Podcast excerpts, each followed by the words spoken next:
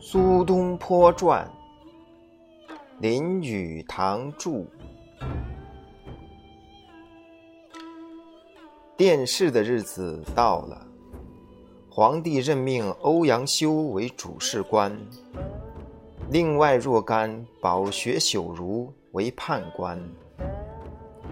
在读书人一生这个紧要关头到来之际，大家心中都是紧张激动。患得患失。过去多年来，三更灯火五更鸡的苦读力学，都是为了这一时刻。考生必须半夜起身，天府黎明就要来到皇宫之外，身上带着凉的饭食，因为没考完是不许出考场的。在考试时。考生要各自关闭在斗室之中，有皇宫的侍卫看守。朝廷有极严厉的规定，借以防止纳贿或徇私。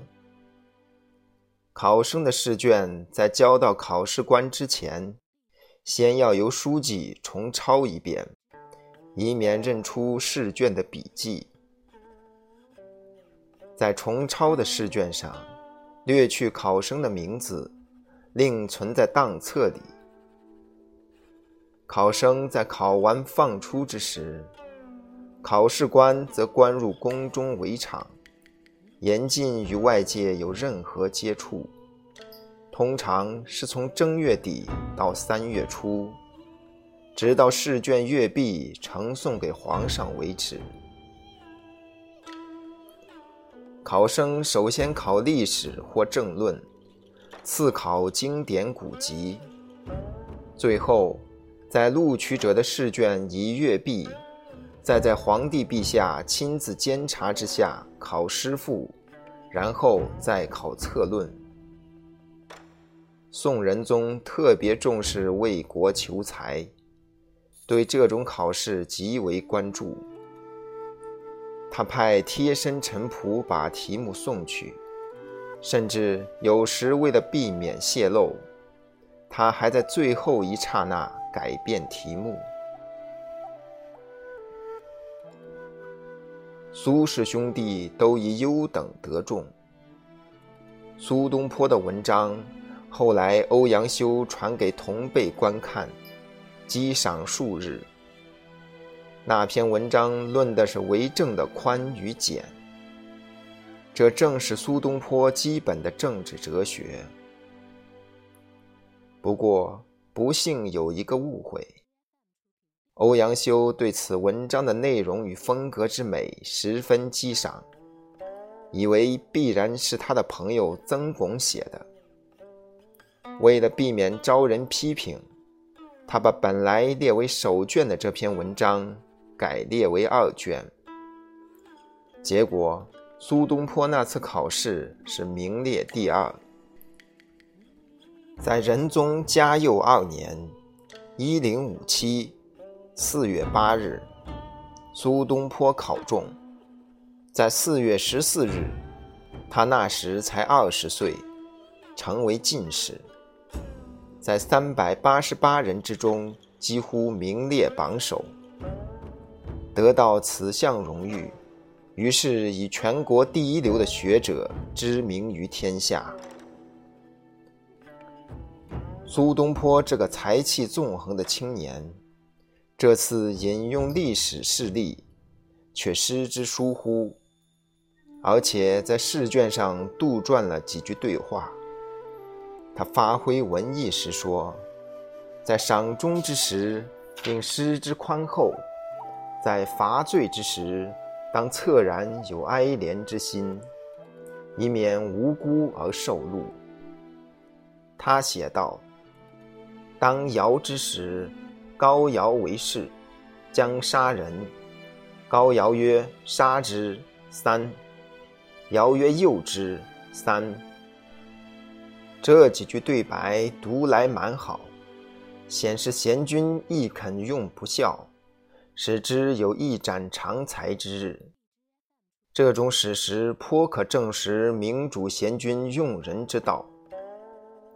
判官梅圣于阅卷之词，对尧与高尧有关此事之对白，不敢公然提出查问，因为一经提出，即表示自己对年久淹没的古籍未曾读过。苏东坡因此才得以混过。考试过去之后，梅圣于一天问苏东坡。可是尧与高尧这段话见于何书？我一时想不起在何处读过。苏东坡这位年轻学者承认说：“是我所杜撰。”梅圣于这位前辈朽如大惊：“你所杜撰？”东坡回答说：“帝尧之圣德，此言亦意料中事耳。”主考官录取一学生，即表示自己恪尽其职，发现了真才。二人彼此之间即形成了老师与门生终身不渝的关系。考中的门生要去拜谒主考老师致敬，并修函感谢恩德。欧阳修为当时文学权威，一字之褒，一字之贬。即足以关乎一学人之荣辱成败。当年一个作家曾说：“当时学者不知刑罚之可畏，不知晋升之可喜，生不足欢，死不足惧，但怕欧阳修的意见。”试想一想，欧阳修一天向同僚说的话，那该有何等的力量啊！他说。读苏东坡来信，不知为何，我竟喜极汗下。老夫当退让此人，使之出人头地。这种话由欧阳修口中说出，全京都人人都知道了。据说，欧阳修一天对儿子说：“记着我的话，三十年后无人再谈论老夫。”他的话果然应验，因为苏东坡死后的十年之内，果然无人在谈论欧阳修，大家都谈论苏东坡。他的著作在遭朝廷禁阅之时，还有人暗中偷读呢。苏东坡的宦途正要开始，母亲病故。根据儒家之礼，这当然是极其重大之事，甚至官为宰相，也需立即退隐，守丧两年三个月之后，才能返回复职。东坡的姐姐已于数年前去世，因此苏家全家三个男人进京应试之后。家中只有母亲和两个儿媳妇。母亲死时还没听到京都的喜讯，苏家父子三人急忙返家。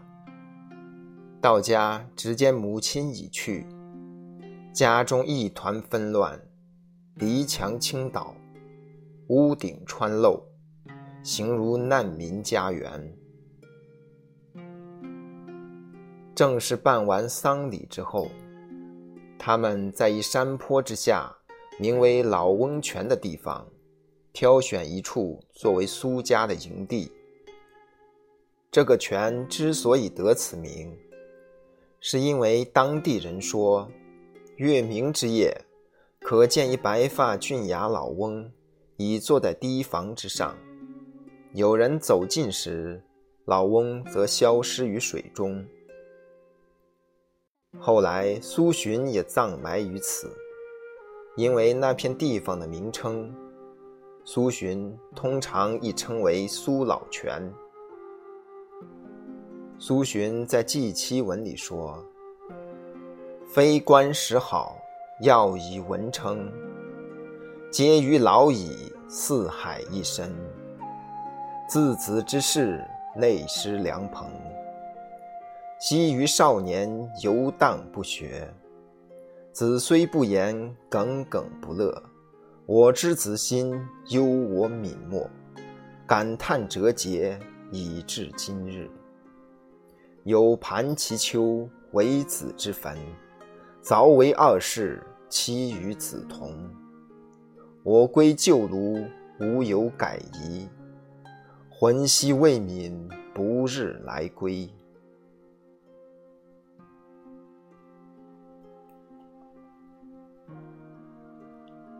居丧守礼之下的一年又三个月的谪居生活。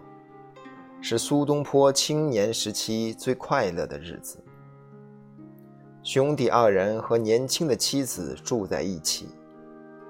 东坡常到清神岳父家去。清神位于美丽的山区，有清溪深池，山巅有佛寺，涉足其间，令人有游仙寻艺、超然出尘之感。东坡常与岳父家叔伯表兄弟前往庙中游历，坐在瑞藻桥附近的堤防上，以野外餐饮为乐。在夏季的夜晚，他坐在茅屋之外，吃瓜子和炒蚕豆。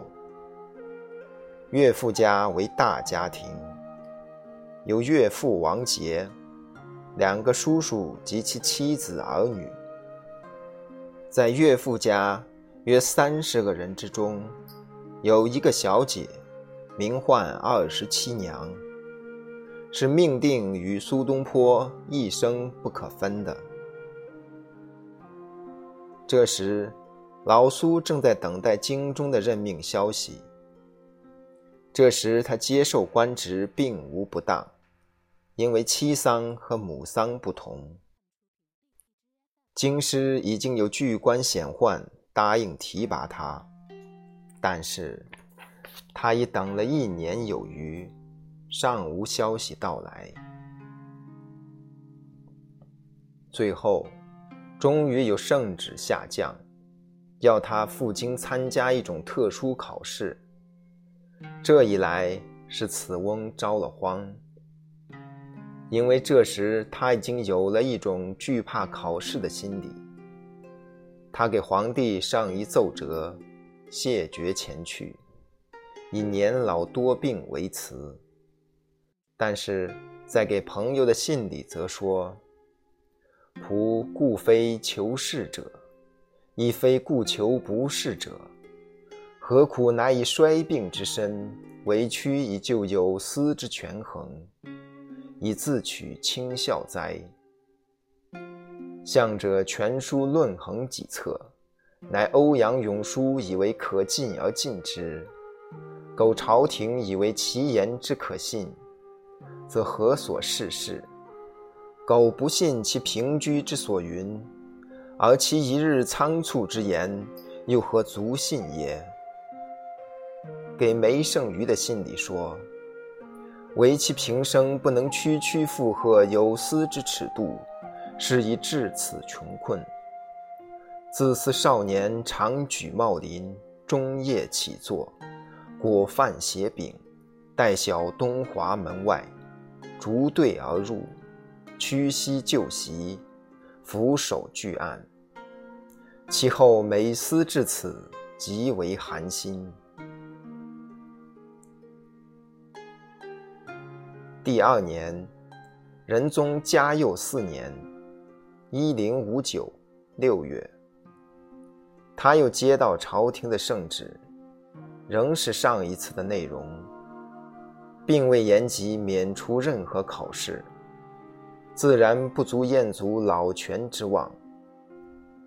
朝廷主其事者，当对他前所成奏信而不疑才是。相信故好，否则即搁置亦可。他是不肯像学童一样去接受拷问的，所以他又再度辞谢。他的奏折上说，他已年近五十，五十之年又何以能报效国家？身为读书人，之所以愿居官从政，欲有以报效国家也。否则，唯一寒士足矣。倘若他此时再入仕途，既无机会以遂报国之志，又不能享隐逸贤达之清誉。他最后结束说：“时已至夏季。”下月妻子之居丧将满，他将随子入都以行。届时当一夜当道，细述情由。全信中之语气，显示他在五十之年，时已无意入朝为官，除非有利之事，能使他不再如童子之受考试。事实上。苏洵的妻子已死，他已准备远离家乡而不复返。非常明显，他是适于住在京都的。